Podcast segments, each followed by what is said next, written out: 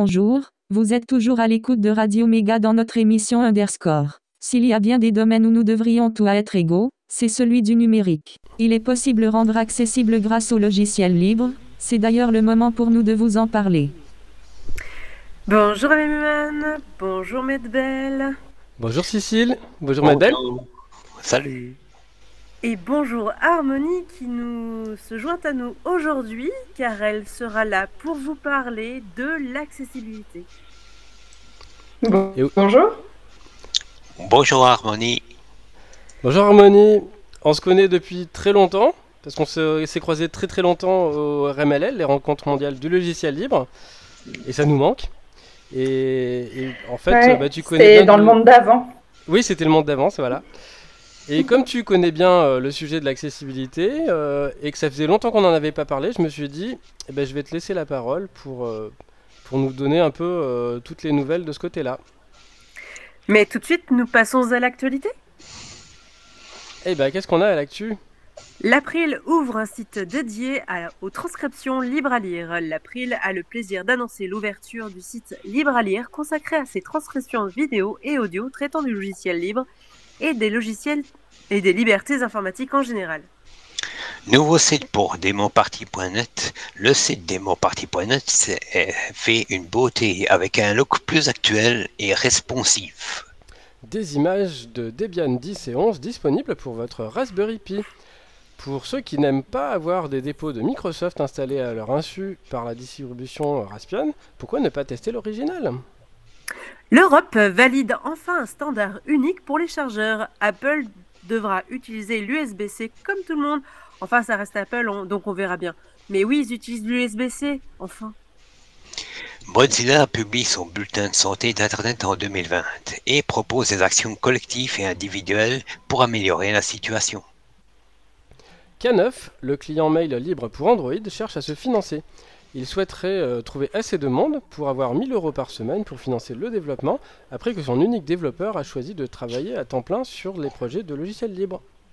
Incubateur des territoires de l'ANCT lance une consultation nationale auprès des collectivités territoriales. La NCT a lancé ce lundi un budget participatif de 30 millions d'euros dans le cadre de France Relance pour financer des logiciels libres et open source pour répondre aux besoins des collectivités territoriales. Contribule est en ligne.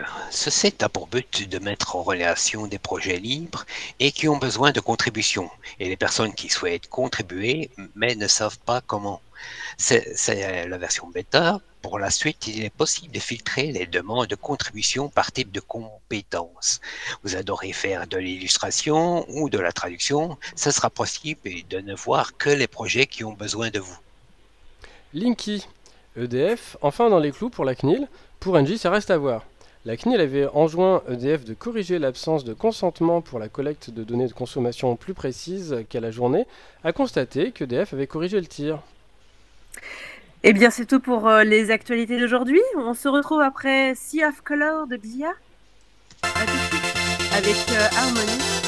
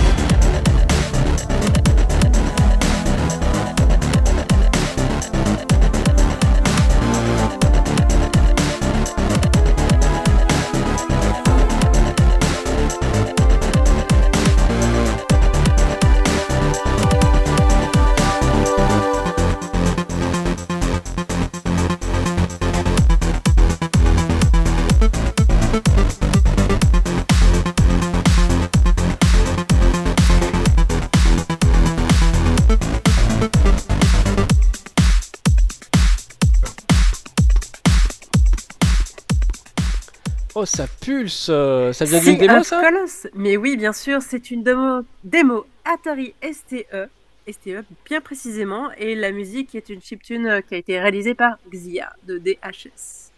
Oui. On passe au sujet. Jingle.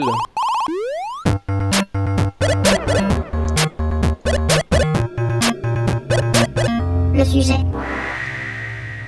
Et le sujet aujourd'hui, c'est quoi de neuf concernant l'accessibilité numérique? Et pour ça, on a donc invité euh, Harmonie euh, Altinier, euh, qui, bah, comme je vous l'ai dit, je l'ai croisé de très nombreuses fois, notamment lors des RMLL. Pour rappel, on avait consacré plusieurs émissions à l'accessibilité, c'était il y a une éternité parce que c'était les numéros 55 et 61. Donc on vous, mettra, bien sûr tous les liens sur le blog triplea.fr. Et bah, d'abord, je vais demander, Harmonie, euh, quel- si- comment tu, on te présente, quel est ton parcours, comment tu es arrivé notamment au libre, et puis à ce sujet qui est l'accessibilité. Alors, c'est, on a deux heures, c'est ça ou non? Donc, mon parcours, ma vie, mon œuvre, non, on va faire court. Euh, moi, j'ai rencontré l'accessibilité, le logiciel libre, tout en même temps, et l'informatique, vraiment tout en même temps. Euh, au cours de mes études, euh, j'ai fait un- je faisais à l'époque un double cursus droit, droit anglais, et un triple cursus, parce qu'il y avait du chinois en parallèle, donc rien à voir avec le schmilblick. Et puis, euh, j'ai eu des, problèmes de santé qui se sont aggravés à ce moment-là. J'ai passé dix mois sans savoir si je pourrais remarcher. J'avais parfois tout le côté droit où je ne pouvais pas du tout utiliser. Donc, utiliser la souris euh, quand on est euh, droitier de la main gauche, c'est compliqué. Donc, j'ai commencé à utiliser de plus en plus mon ordinateur uniquement au clavier. Et puis, parfois, ça marchait, parfois, ça marchait pas. Et donc là, euh, j'ai découvert à la fois euh, l'importance euh, ben, de l'informatique et, et d'Internet en particulier, du web, euh, parce que quand on est coincé chez soi, ça devient indispensable. Et puis, euh, j'ai découvert euh, comment ça se construisait. Je me suis formée en autodidacte à la programmation et, au techno-web aussi, et à l'accessibilité numérique.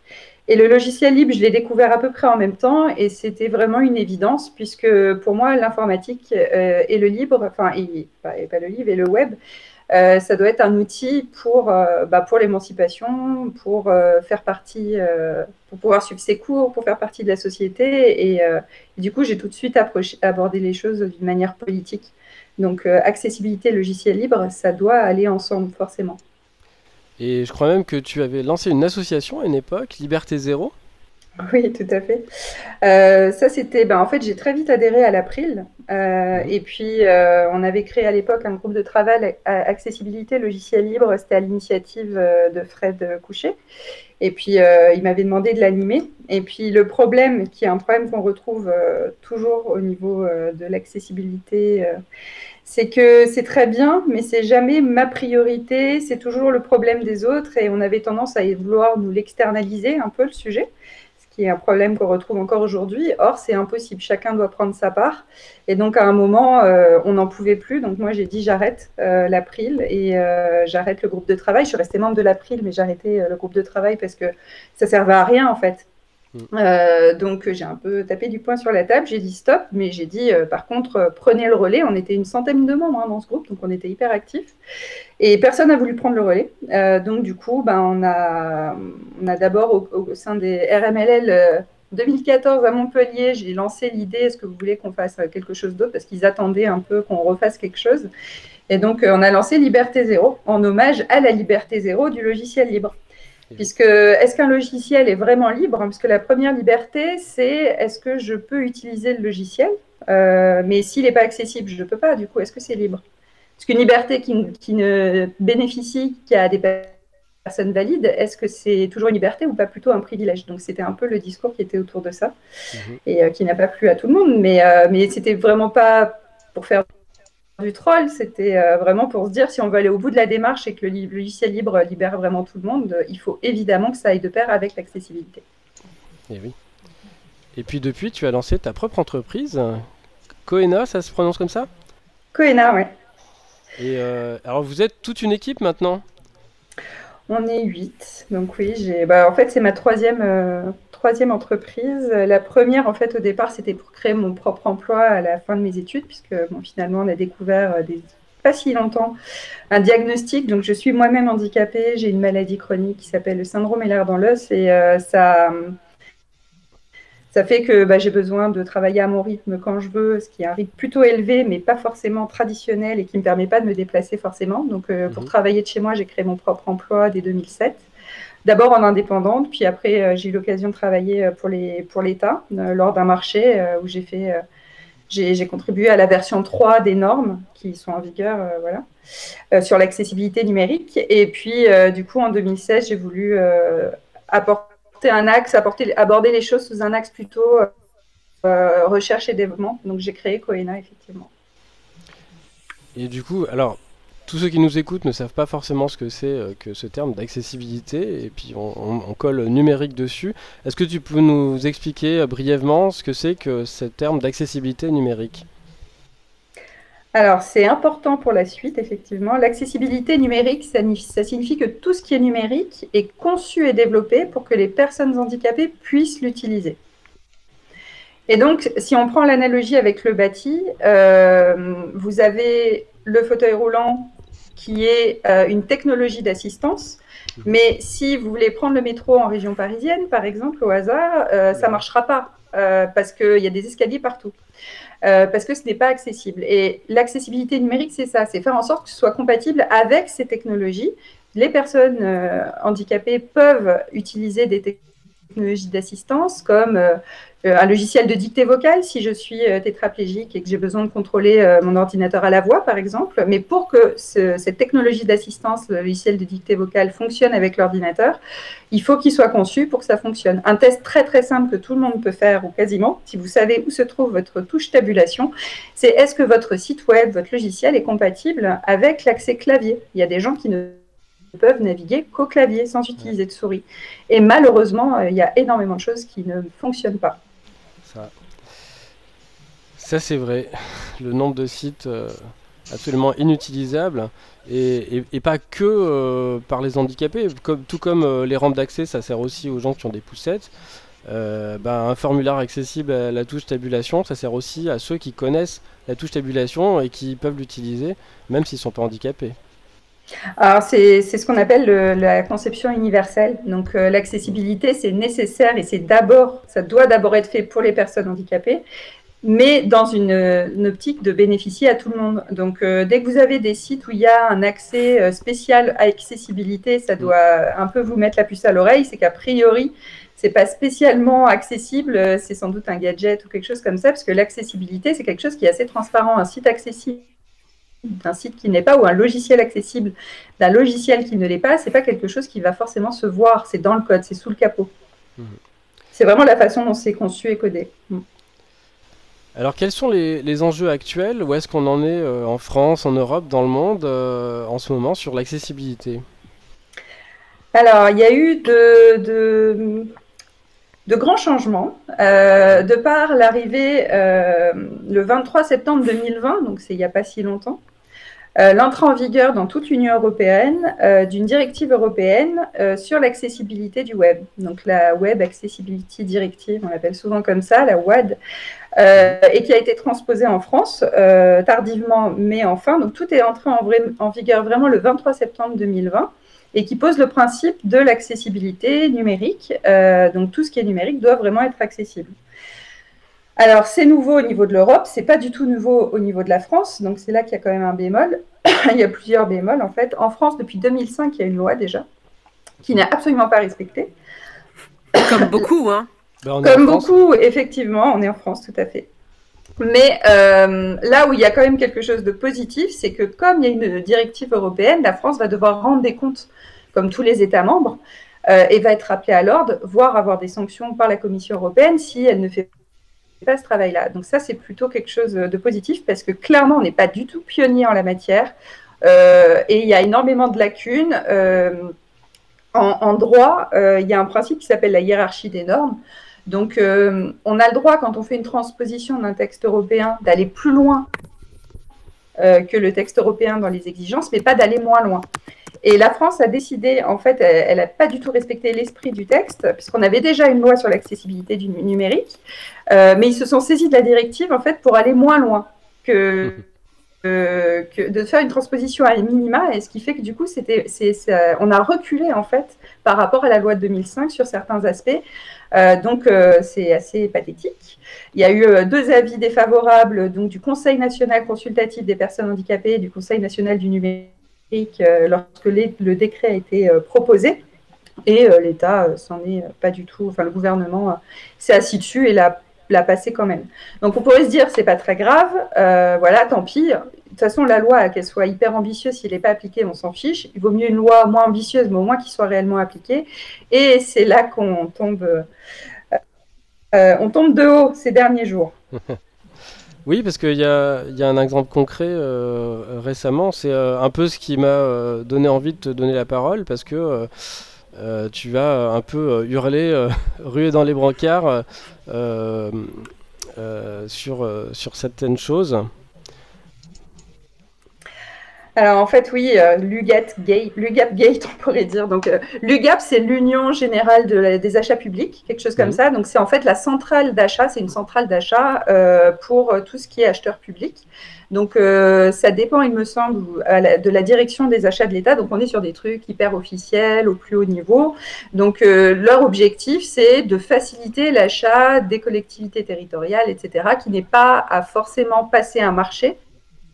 Euh, ce qui peut être lourd sur ce, enfin, ce qui peut être lourd et ils préqualifient en fait des prestataires en faisant eux-mêmes des marché et ce qui permet de simplifier la commande. Donc c'est vraiment un gage de qualité, de garantie, de respect des lois en théorie. Et donc l'UGAP a fait euh, il y a un an à peu près un appel d'offres euh, pour euh, sélectionner des prestataires sur, pour des solutions d'accessibilité numérique. Chouette. Donc nous on reçoit ça, bah oui, on se dit cool, bonne idée, on a une alerte parce que bah, on, a, on est une entreprise, donc voilà, on voit ce qui se passe. Et là, en fait, ils proposent euh, de référencer des, des, solutions qui vont permettre euh, de rendre accessible, mais sans toucher au code, avec un petit bouton euh, qui va permettre de rendre les choses accessibles et de respecter la loi, mais sans toucher au code. Magie. Alors ça, c'est, et alors c'est très drôle, c'est, incroyable, c'est magique, sauf qu'évidemment la magie, ça n'existe pas. Mais non, c'est la technologie. Voilà, c'est ça. Et donc, euh, je vous le disais, l'accessibilité, c'est faire en sorte que ce soit conçu et développé pour. Et là, en fait, juste, euh, ils disent qu'il ne faut pas concevoir et développer. Euh, il faut une solution qui fasse les choses magiquement sans qu'on fasse rien. Et donc, pour prendre un peu une analogie, c'est un peu comme la 3D. si vous avez des lunettes 3D, ce qui serait un peu comme technologie d'assistance, mais que le film en face n'est pas en 3D, ça sert à rien, ça va pas marcher, il faut qu'ils soient encodés. Et vous pouvez pas passer derrière tous les films et les rendre en 3D, ça marche pas. Au niveau de la conception. Et bien là, c'est exactement la même chose. Donc, euh, en gros, l'État était en train de mentir en disant qu'il il recrutait, il référençait des solutions pour respecter une loi qui ne dit pas ça du tout. Et ça, c'est vraiment grâce à l'Europe et au lobbying euh, qui a été fait par euh, European Disability Forum, qui est une fédération de Association européenne de personnes handicapées et qui a bien fait des choses pour sensibiliser les parlementaires européens sur ces, des notions qui sont quand même très techniques. C'est quand même une directive européenne qui parle de HTML, donc c'est quand même incroyable. Euh, et, mais qui a bien fait les choses et heureusement parce que là, en France, c'est n'importe quoi. Donc à l'époque, j'avais prévenu la direction du numérique euh, parce que plutôt que de m'énerver tout de suite, je me suis dit si on peut faire modifier ce marché ou annuler je vais passer quelques coups de fil et puis on espère que, voilà, je préfère quelque chose de constructif que juste euh, râler. Donc j'essaye toujours. Et euh, ça avait marché cette fois-là. Ils avaient euh, modifié le marché. Ils disaient plus que ça permettait de respecter la loi, mais ils l'avaient gardé quand même, ce marché. donc c'était un marché qui servait à rien, mais bon, voilà, au moins il était plus mensonger, ce qui était ma crainte. On a déjà tellement de mal à faire comprendre ce que c'est que l'accessibilité. si en plus il commence, l'État commence à dire n'importe quoi, pourquoi il nous croirait nous? Euh, voilà, donc euh, du coup, ça allait. Et puis là, tout récemment, euh, l'UGAP a donc sélectionné ce fameux prestataire de boutons d'accessibilité. et ils ont fait, encore une fois, une communication. Donc là, il y a plusieurs clients qui m'en ont envoyé en me disant, regarde, c'est incroyable, c'est scandaleux. on a reçu une invitation de la direction des achats de l'État où euh, ils présentaient le prestataire comme le spécialiste français de l'accessibilité numérique et ils allaient expliquer comment rendre accessible en mettant cette solution. Euh, une solution, selon mes sources, qui coûte euh, quand même entre 10 000 euros à peu près par an, en tout cas la première année, et 5 000 euros par an le reste du temps. Voilà, pour quelque chose qui n'est pas du tout aux normes et n'aide pas du tout un grand nombre de personnes handicapées. Mais qui profite ce, ce système À qui profite le crime bah, il, Oui, faut bonne. voir, euh, il faut voir qui est le bénéficiaire euh, de, de- de ce marché, peut-être. Euh, et puis, euh, et puis, mais moi, à la limite, les sociétés qui font ça et qui, il y en a, il y a un problème aux États-Unis avec Accessibility aussi qui fait ça. Donc c'est pas que français. hein. Il y a une opportunité par des obligations légales qui se renforcent. Il y a des, parlementaires, des acheteurs qui n'y comprennent rien et qui s'en fichent parce que franchement, c'est pas compliqué de se former et c'est leur responsabilité. L'article 7 du décret impose à ces gens-là de se former normalement, Euh, mais ils le font pas. Donc du coup, voilà, pour moi, c'est surtout la responsabilité des acheteurs publics. C'est à eux de faire respecter la loi. Donc euh, voilà. Mais, euh, mais bon, oui, à qui profite le crime Je vous laisse regarder. Malheureusement, il y a plusieurs sociétés comme ça qui posent problème. Et donc le problème, le plus gros problème peut-être, c'est qu'à ce moment-là, j'ai refait, euh, avant de, de râler tout de suite, j'ai tout de suite contacté mon- les, les personnes de la direction du numérique, la DINUM, pour leur dire à nouveau, attention, il y a encore un problème, euh, je vous laisse les- leur faire corriger le tir. euh. Ils disent, on est au courant, mais on fera rien. Ah, Alors là, je, ouais. Donc là, là, je, hein, mais pourquoi? Et dit ah non, on peut pas être tout, tout le temps derrière eux. Alors quand ils ont dit ça, j'ai halluciné. Je fais ouais, pourquoi c'est à moi d'être derrière eux peut-être? Enfin, je sais pas, je suis pas l'État, donc euh, voilà, si eux n'y arrivent pas et qu'ils baissent les bras, ça, ça en dit long.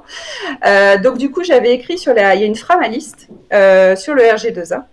Donc le RG2A, c'est le standard français, référentiel général d'amélioration de l'accessibilité. Donc c'est Oui, la ça a changé de nom, j'ai appris.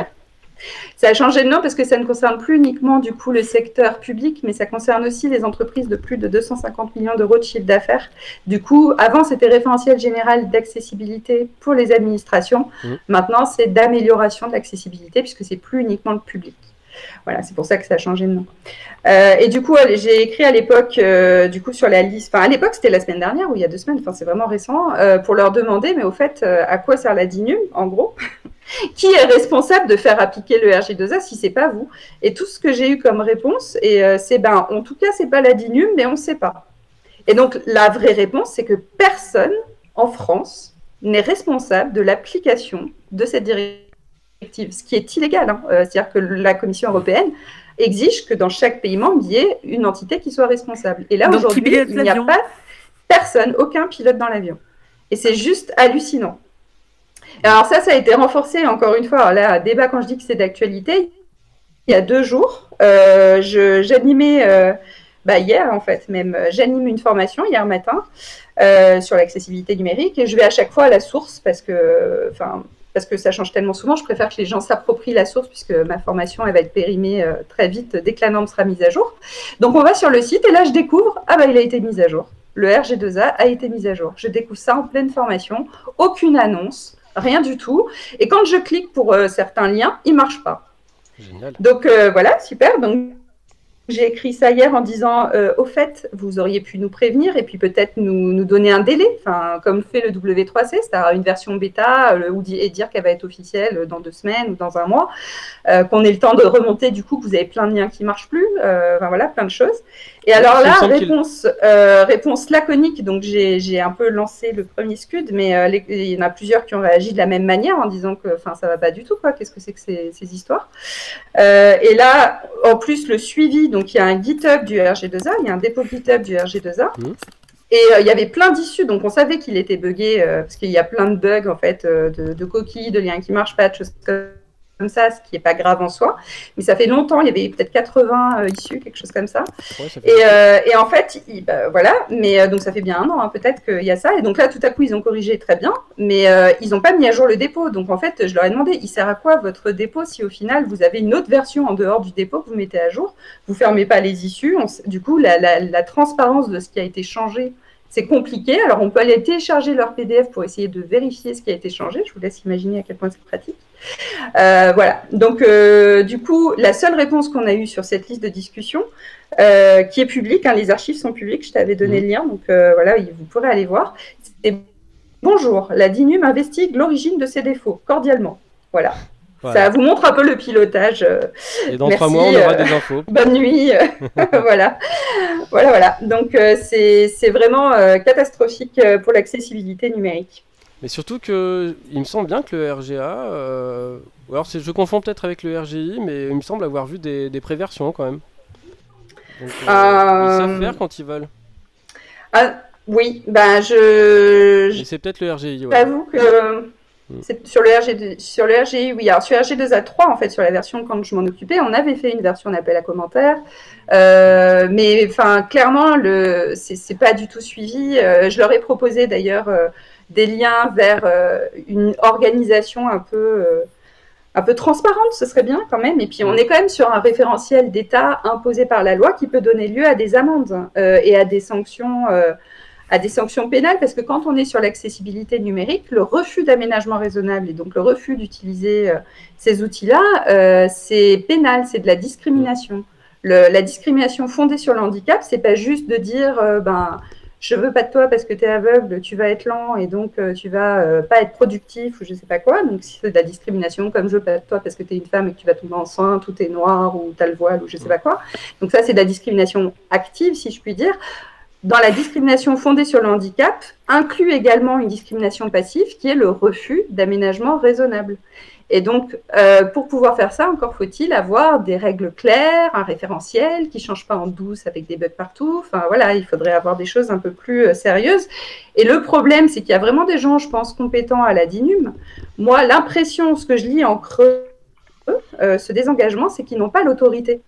C'est vraiment l'impression que j'ai. C'est-à-dire que ce pas eux qui ont le droit de piloter. Donc, si à chaque fois ils vont essayer de voir leurs collègues de la direction des achats de l'État, parce qu'ils leur avaient dit lors du premier, euh, du premier euh, appel d'offres à l'UGAP, ils leur avaient dit que ça allait pas. Ils l'ont publié quand même. Donc, euh, je me dis que si en face, ils ont des collègues qui leur disent cause toujours tu m'intéresses et qu'ils ne les écoutent pas, euh, au bout d'un moment, je pense qu'ils en ont un peu marre. C'est l'impression que ça m'a donné. Oh, ben, on n'y peut rien, on peut pas être tout le temps derrière eux. C'est incroyable. Euh, et du coup, le fait qu'il y ait aussi peu de réponses aussi, euh, il y a des gens en plus que, qui sont libristes hein, euh, et que je connais. Euh, donc, la personne qui a fait la réponse Bonjour, la DINU m'investigue l'origine de ses défauts cordialement, qui est plus que laconique et qui a, qui a énervé plusieurs personnes sur la liste. c'est quelqu'un de bien. Enfin voilà, donc l'impression que j'ai, c'est que ça doit être compliqué en interne. J'ai pas d'infos, c'est juste un, une. Ils ont lâché prise, quoi. Et, et ben qui, qui sont pieds et poings liés. Euh, c'est comme ce décret catastrophique qui a été euh, mis où on s'est posé la question à un moment de se dire mais c'est pas possible, il y a un lobby, ils ont fait exprès, mais en fait ils n'ont pas fait exprès. C'est vraiment un problème. Euh, euh, le sujet n'est pas pris au sérieux. Donc il n'y a personne pourrait... qui pilote le sujet au niveau Comment de on pourrait aider sur ce sujet-là. Peut-être que si on si on est beaucoup de monde à, à dire c'est pas top, je sais pas, est-ce qu'il y a une pétition? Non, il y a pas. Pour l'instant, je pense que c'est un peu tôt euh, pour faire une pétition pour l'instant. Donc, euh, par contre, bah, là, vous aidez déjà en, faisant passer le message et en faisant connaître. Je pense que c'est important. J'avais employé le terme de lanceur d'alerte, mais je pense que c'est important de donner de la visibilité à ces problèmes qui sont parfois techniques, que les gens comprennent pas. Et au niveau du, handicap, euh, les associations sont pas toujours euh, très compétente pour répondre parce qu'on est sur des sujets techniques et du coup, euh, voilà, euh, des fois les administrateurs sont vieillissants dans certaines associations, tout ça, le numérique, c'est pas toujours simple. Mais là, il y a quand même une bonne nouvelle, c'est que quand j'ai fait mon article de blog euh, sur, pour lancer l'alerte sur l'UGAP, le lendemain, il y a eu un communiqué de presse de la Fédération des associations de personnes aveugles. Ah, ils sont réveillés, en fait, je leur avais dit aussi, on en avait parlé, donc je savais qu'ils allaient le faire, c'était un peu une action pas coordonnée. Ils m'ont pas fait relire, mais moi je leur ai fait relire mon article, donc voilà. Et euh, ils ont bien réagi. Ils ont fait un article déjà tous ensemble. Donc euh, c'est pas tous les jours que les associations qui sont parfois assez morcelées, euh, là des associations de personnes aveugles ont écrit tout ensemble et ont eu un discours très ferme pour dénoncer l'hypocrisie. Donc c'est des termes forts de l'État. Et tout récemment, il y a aussi tout un dossier qui a été fait par le CERTAM, qui dépend de l'association Valentin A8, AVH, qui est une association pareille de personnes euh, aveugles, euh, qui, est extra... enfin, qui est vraiment sans concession. Euh, et, du coup, c'est bien, je pense qu'il faut aider les associations et il faut donner de la voix à ce qui se passe. Et moi, clairement, concrètement, je fais partie du groupe de travail ICT, donc Technologie de l'information et de la communication de European Disability Forum. Et j'hésite pas à prendre mon téléphone, à appeler la Commission européenne. Et euh, moi, c'est là-dessus que je compte. Je n'ai plus aucun espoir sur l'État français, clairement. Donc là, on attend les élections. Je pense qu'on est un peu tous à attendre des élections pour plein de raisons. Mais euh, là, pour l'accessibilité, c'est la même chose. Quoi. Moi, j'attends rien du tout de ce gouvernement.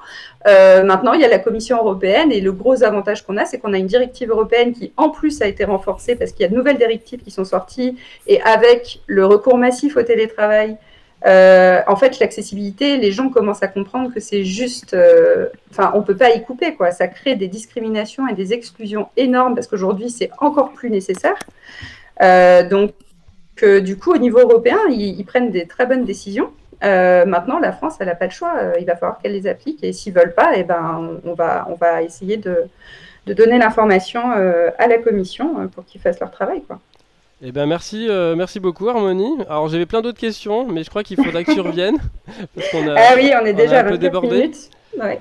Je t'avais dit. Euh, non mais c'est bien, c'est bien, on a échangé.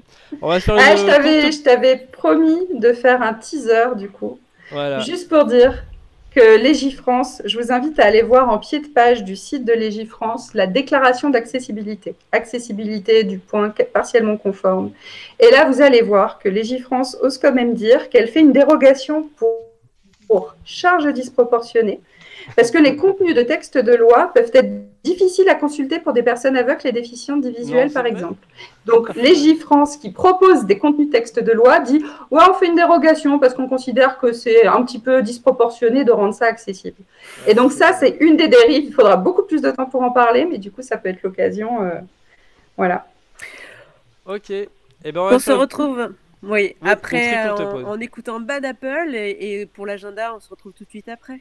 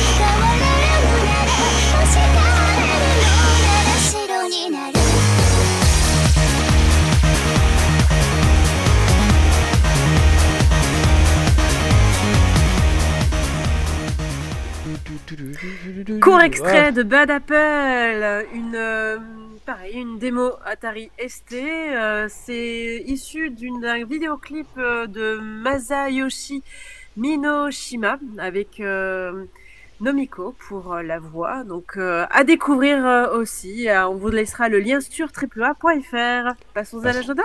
Et oui.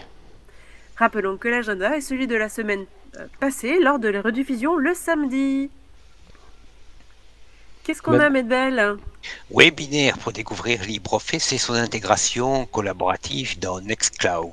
Pendant ce webinaire gratuit d'une heure, Solid- Solidatech s'associe à l'association La Mouette pour nous présenter la suite bureautique LibreOffice et vous donner un aperçu de ses fonctionnalités. C'est le 25 février à 14h30 en ligne et sur inscription.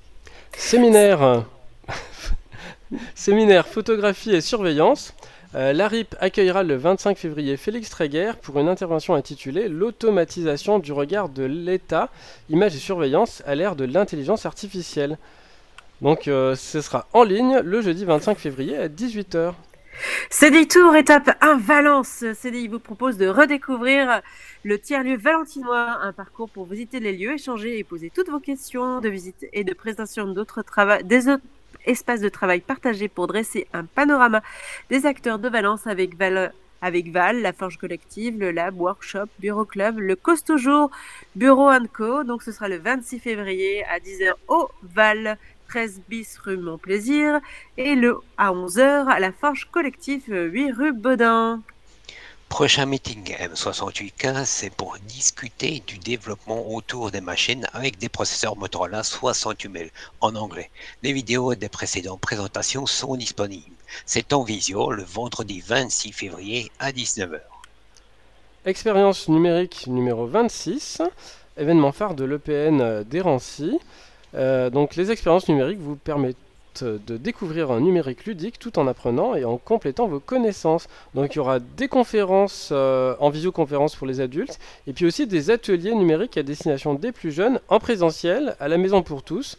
Euh, notamment créer tes images animées à partir de 10 ans, c'est fait par l'Aldil. Et puis il y aura aussi un spectacle d'art numérique réservé aux professionnels. Donc ça c'est sur inscription et sur place pour les ateliers. Euh, Maison pour tous, salle d'Hérancy, 249 rue Vendôme à Lyon. Et en ligne pour les conférences le samedi 27 février de 14h à 17h. Le Fab Lab, le 8 Fab Lab reprend les formations pour les passeports machines les samedis.